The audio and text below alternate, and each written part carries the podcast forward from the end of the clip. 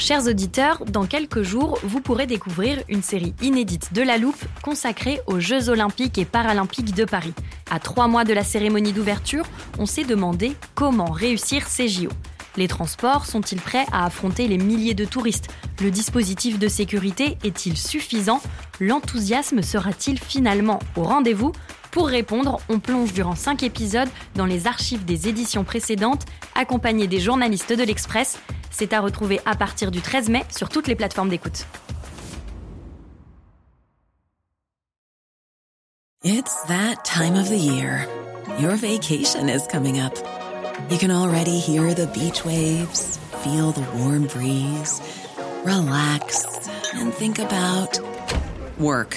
You really, really want it all to work out while you're away. Monday.com gives you and the team that peace of mind. When all work is on one platform and everyone's in sync, things just flow wherever you are. Tap the banner to go to Monday.com.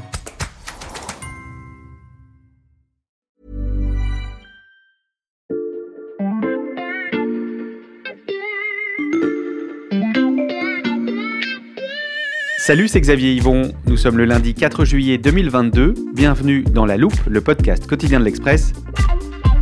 Allez, venez, on va écouter l'info de plus près.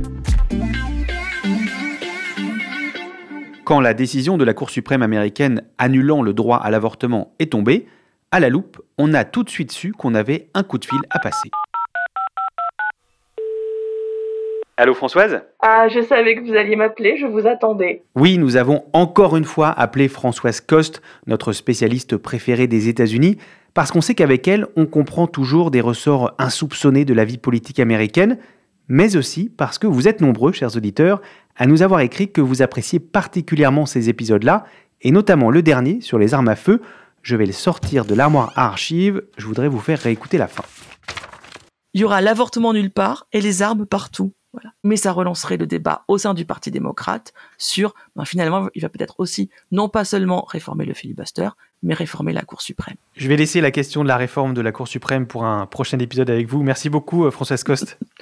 Merci. To be continued. Cette suite promise, c'est pour aujourd'hui. On va parler d'une potentielle réforme de la Cour suprême, mais pas seulement. Après le choc, que peuvent faire les progressistes américains pour assurer à nouveau le droit à l'avortement? Et empêcher leur pays de plonger dans le conservatisme le plus extrême C'est la question qu'on passe à la loupe aujourd'hui.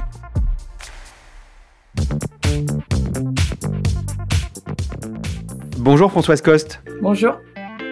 Je rappelle que vous êtes historienne, spécialiste des États-Unis et que vous enseignez à l'université Toulouse 2. Comme vous nous l'aviez annoncé en avril dernier, la Cour suprême est donc revenue sur l'arrêt Roe versus Wade qui garantissait le droit à l'avortement depuis presque 50 ans aux États-Unis. Au moment où l'on se parle, neuf États américains ont interdit l'avortement, d'autres s'apprêtent à le faire. Et parmi toutes les réactions à ce renversement historique, je voulais vous faire entendre celle de Nancy Pelosi, la patronne démocrate de la Chambre des représentants. Les femmes américaines ont aujourd'hui moins de liberté que leurs mères. Françoise Coste, dans l'histoire américaine, a-t-on déjà vu un droit acquis supprimé de cette manière, purement et simplement?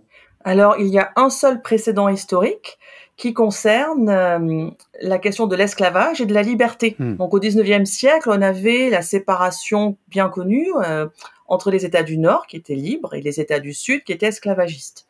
Et en 1857, euh, la Cour suprême elle-même a annulé cette ligne de séparation entre le Nord libre et le Sud esclavagiste dans un très célèbre arrêt qui s'appelle Dred Scott. La Cour suprême refuse d'accorder sa liberté à un esclave, Dred Scott, qui vit pourtant depuis des années dans un État libre. Et donc, avec cet arrêt, la Cour a ouvert le Nord à l'esclavage. Elle a annulé, elle est revenue sur les lois qui empêchaient l'esclavage d'être légalisé dans les États du Nord. Le président de la Cour suprême, Roger Taney, estime qu'un noir ne peut se prévaloir d'aucun droit qu'un blanc serait tenu de respecter. Donc les gens du Nord ont pris peur en se disant on va voir déferler des fermiers esclavagistes, on va être obligés euh, d'accepter des esclaves sur notre sol.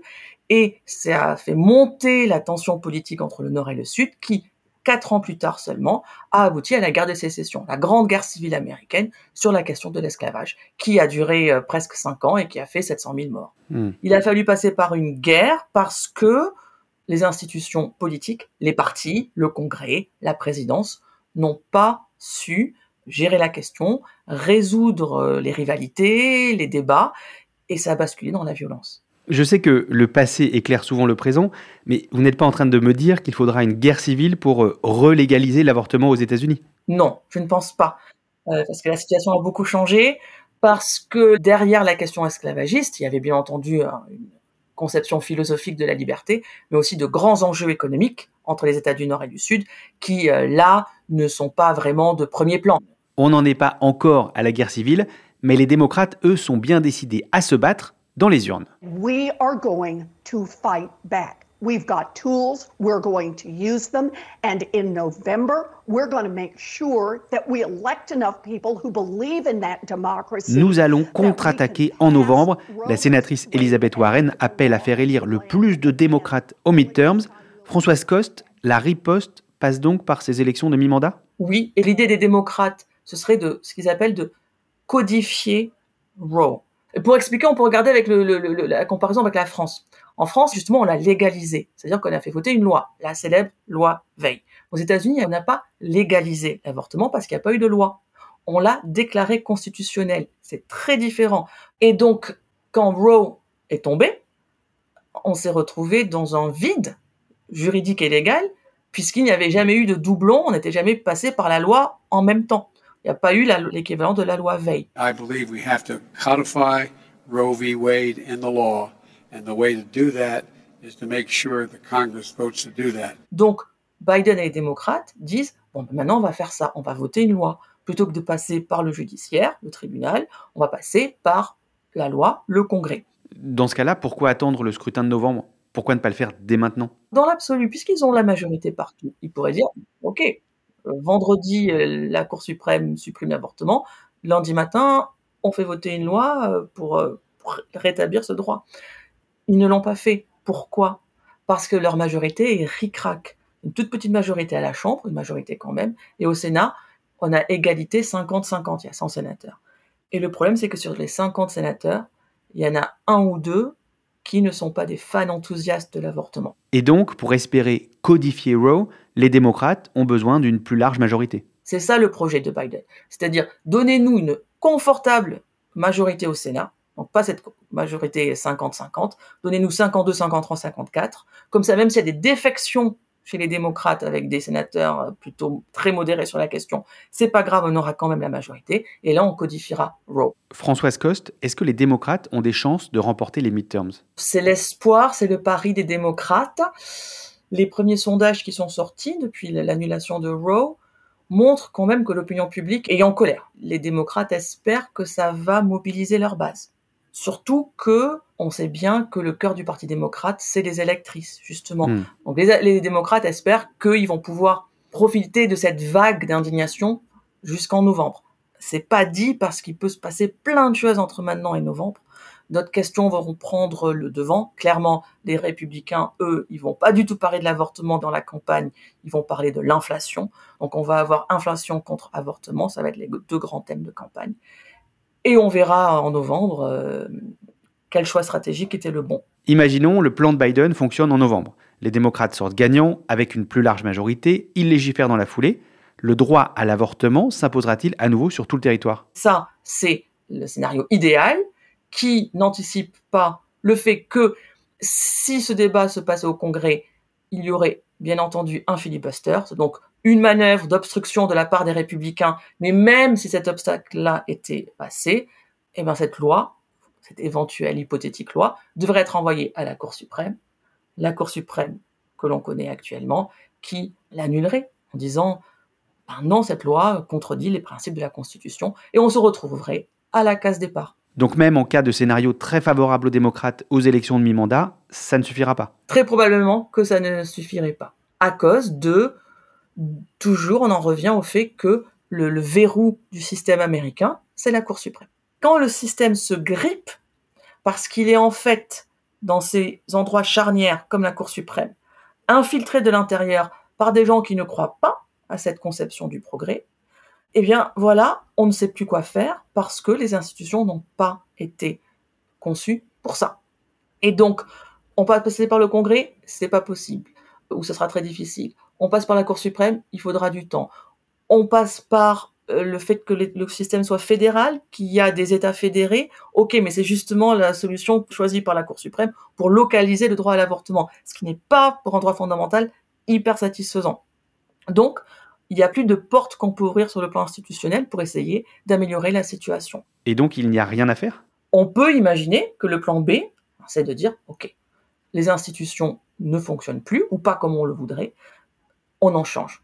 Et pourquoi pas Après tout, la Constitution américaine ne l'exclut pas du tout. La Constitution américaine elle-même euh, prévoit, par exemple, un processus d'amendement. On peut amender la Constitution. Mmh. C'est-à-dire qu'on peut changer les institutions. Le processus est très compliqué, mais elles n'ont jamais été voulues ou conçues comme figées par les pères fondateurs.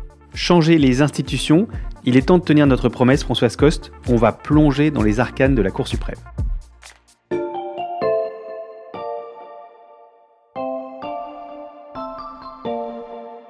Françoise Coste, je vous propose un petit problème de mathématiques.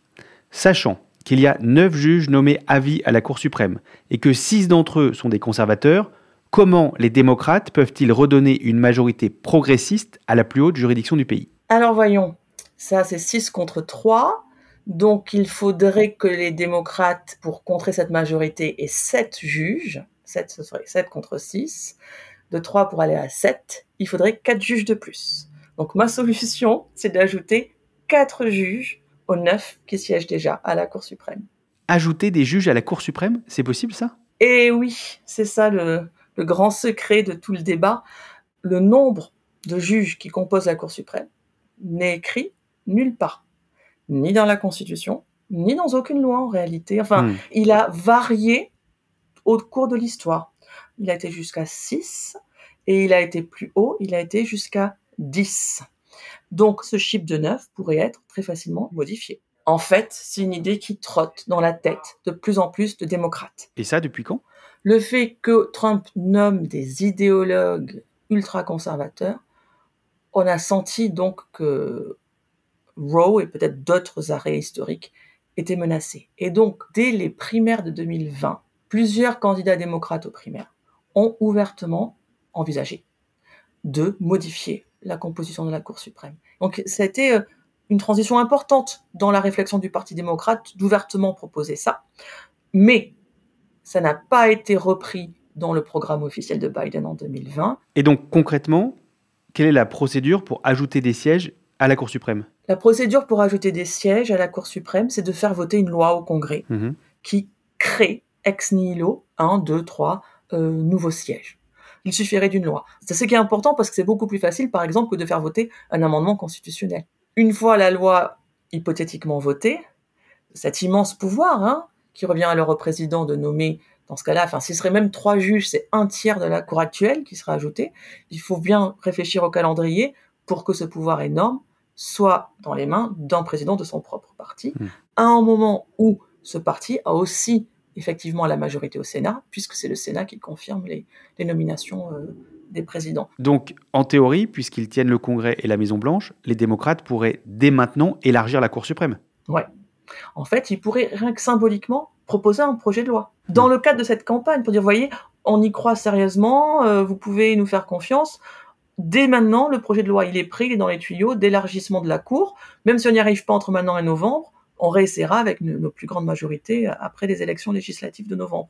Donc ça pourrait envoyer un signal très puissant de commencer à lancer le débat. Et pourquoi est-ce qu'ils ne le font pas? Parce que euh, clairement, on retrouve ici quelque chose dont on a aussi déjà parlé, qui est ce clivage euh, intergénérationnel au sein du Parti démocrate, où ces démocrates qui osent euh, vouloir chambouler les institutions, c'est à l'évidence des démocrates plus jeunes, plus impatients, euh, plus à gauche sans doute, que le leadership du parti. I believe that President Biden should entertain expansion of the Supreme Court. I believe that le leadership du parti, c'est Biden le président, c'est Nancy Pelosi qu'on a entendu à la Chambre des représentants, c'est Chuck Schumer au Sénat. Et toute cette génération de démocrates, c'est des démocrates qui sont beaucoup plus âgés. C'est des démocrates, mais c'est des conservateurs sur le plan institutionnel, parce que respectueux des institutions, hyper légalistes, et qui vont pas, au crépuscule de leur carrière, se transformer en des révolutionnaires des institutions. Donc là, il y a aussi une question de leadership et de de la nécessité, sur cette question, mais sur plein d'autres, de passer le flambeau à une nouvelle génération au sein du Parti démocrate. Et si les républicains reprennent tous les pouvoirs, c'est-à-dire le Congrès, la Maison-Blanche, en théorie, eux aussi, ils pourraient augmenter le nombre de juges à la Cour suprême. Oui, et ça, c'est le meilleur contre-argument pour ce projet d'élargissement de la taille de la Cour. Si les démocrates ouvrent cette boîte de Pandore, imaginons en 2024, un gouvernement, un président républicain pourrait dire, OK, vous avez ajouté quatre sièges, ben nous aussi. Et donc là, il y a un ping-pong où tous les quatre ans, une nouvelle majorité, un nouveau président joue avec la taille de la Cour. On aurait une Cour à 12, 15, 20, 30, où s'arrêterait justement ce cycle. C'est cette crainte de cet emballement qui pousse beaucoup de démocrates à freiner des quatre fers pour dire non, non, non, on reste à neuf juges, on n'élargit pas. Mais ce qui, dans ce cas-là, ne serait pas la fin du débat sur la Cour suprême, parce que les démocrates qui sont contre l'élargissement disent il y a d'autres moyens pour modifier la composition de la Cour. Par exemple, et ça aussi ce serait techniquement faisable par une loi, des démocrates qui disent qu'il faudrait imposer une limite en temps au nombre d'années pendant lesquelles les juges peuvent siéger à la Cour. Par exemple, 18 ans. Donc, euh, je dis n'importe quoi, mais Amy Coney Barrett, la juge que Trump a nommée en 2020, ben, il faudrait dans ce cas-là qu'en 2038, elle se retire de la Cour. ce serait une façon de, peut-être, c'est l'espoir des supporters de cette réforme-là, de dépolitiser la Cour. À vous écouter, Françoise Coste, les démocrates semblent dans l'impasse. Pour s'en sortir, ils vont peut-être devoir s'inspirer des méthodes des anti-avortements.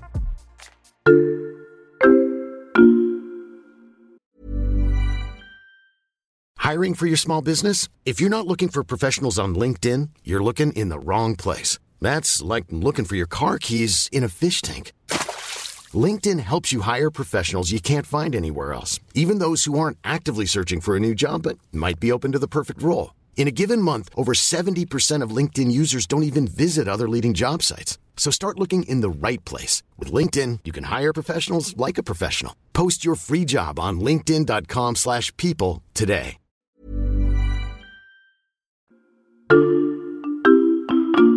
Françoise Coste, il y a une option qu'on n'a pas évoquée pour rééquilibrer la Cour suprême, bah, c'est celle d'attendre simplement que les juges conservateurs meurent ou partent à la retraite pour les remplacer par des juges progressistes. Alors là, c'est moi qui vais vous faire un exercice d'arithmétique. Vous avez de quoi noter? Alors attendez, je prends un stylo, je vous écoute. Ok. Alors sachant que l'âge moyen mhm. du départ d'un juge de la Cour suprême est 81 ans, mhm. sachant que les juges conservateurs ont respectivement 73, 71, 67, 56, 54 et 50 ans, et que les progressistes ont 67, 61 et 51, Combien d'années faudra-t-il pour rééquilibrer la Cour suprême? Attendez, je finis de noter 51. Alors, je veux bien faire le calcul, mais ça va me prendre un petit peu de temps quand même. Bon, alors, je vous épargne cette euh, peine, ne vous inquiétez pas. Vous pouvez trouver des informations très précises sur le site de Bloomberg qui propose un graphique très précis mhm. sur les âges d'arrivée et de départ des juges. Et le graphique montre qu'à cause des très jeunes juges conservateurs nommés par Trump, très jeune hein, dans le monde juridique, c'est euh, fin de la quarantaine, début de la cinquantaine, le renouvellement de la Cour pourrait prendre 30 ans. Sachant bien entendu qu'en plus, il faut qu'à chaque départ d'un juge conservateur, on ait à ce moment-là un président et un Sénat démocrate qui parviendraient à remplacer des juges conservateurs par des juges progressistes et donc à reconquérir la Cour suprême. Et donc, ça veut dire que les États qui le souhaitent pourront continuer d'interdire l'avortement pendant au moins les 30 années à venir? Voilà. Et ça, c'est le futur le plus probable sur ce qui va se passer maintenant. Autrement dit, je pense que il faut que les femmes américaines fassent le deuil de leur droit à l'avortement. On est dans un retour en arrière. On est dans un retour. La Cour suprême, ce qu'elle tente de faire, c'est recréer culturellement l'Amérique des années 1950. Et, et c'est ça qui a frappé beaucoup d'observateurs. Là, je parle du plan sur le plan juridique. On sent que le, texte même qui justifie leur décision, c'est un texte politique, c'est un texte partisan, c'est pas un texte juridique. Et ça, c'est parce que cette majorité, elle a basculé dans quelque chose d'autre. Hmm. Cette cour conservatrice, on la sent grisée par son pouvoir. Les juges de la Cour suprême ont toujours le droit d'ajouter un petit addendum, si vous voulez, pour compléter la, la, démonstration de la majorité.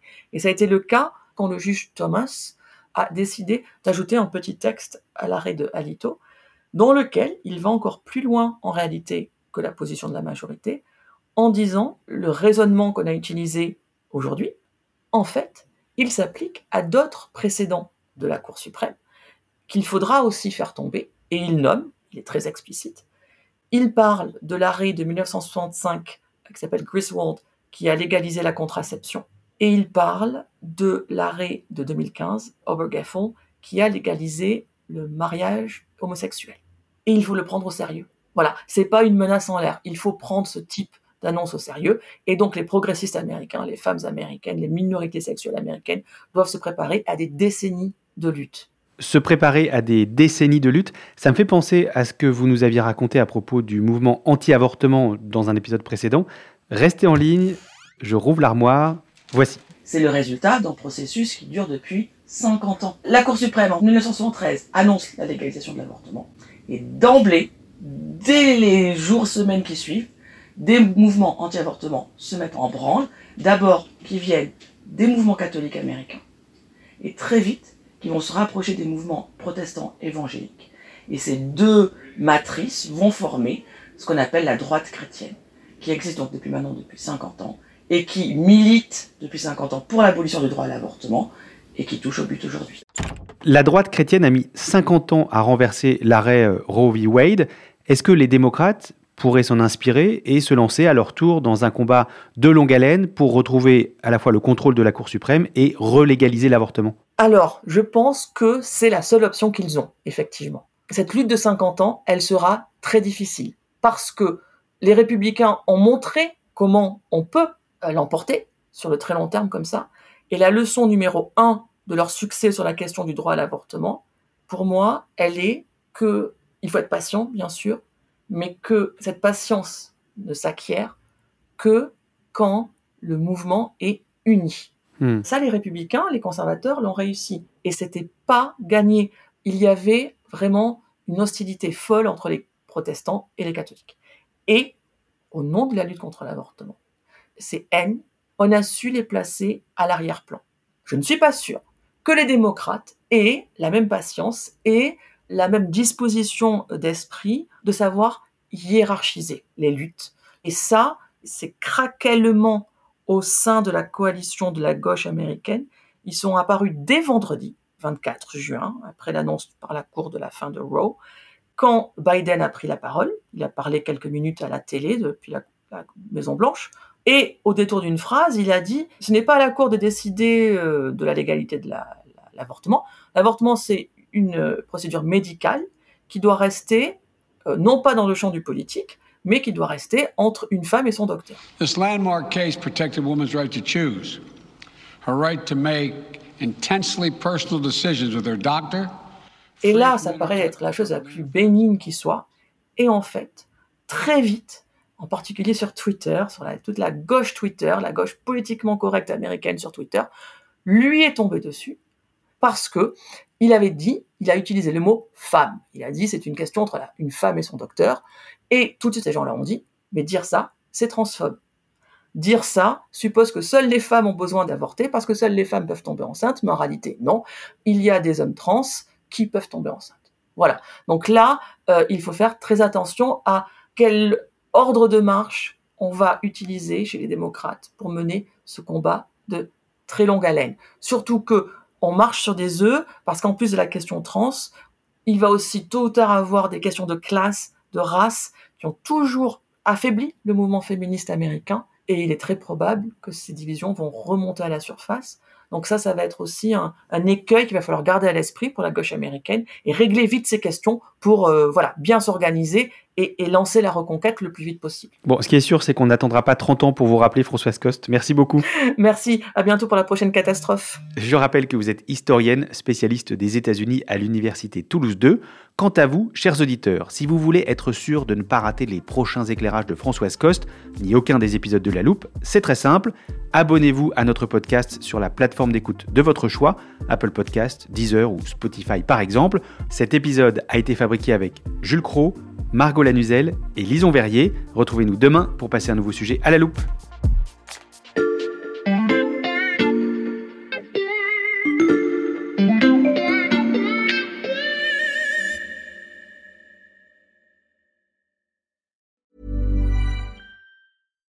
When you make decisions for your company, you look for the no-brainers. And if you have a lot of mailing to do, stamps.com is the ultimate no-brainer. It streamlines your processes to make your business more efficient, which makes you less busy. Mail checks, invoices, legal documents, and everything you need to keep your business running with stamps.com.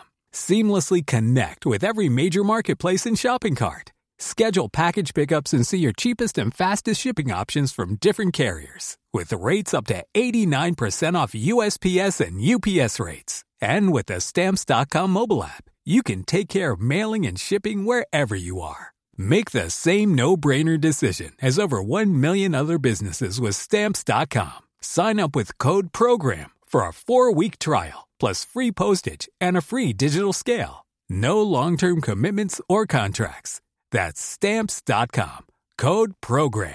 Want truly hydrated skin? Meet Body Care Breakthrough Hyaluronic Body Serum. It's clinically proven to increase hydration by 161%. It's lightweight, fast absorbing, and delivers 24 hours of hydration for silky smooth skin without any sticky afterfeel.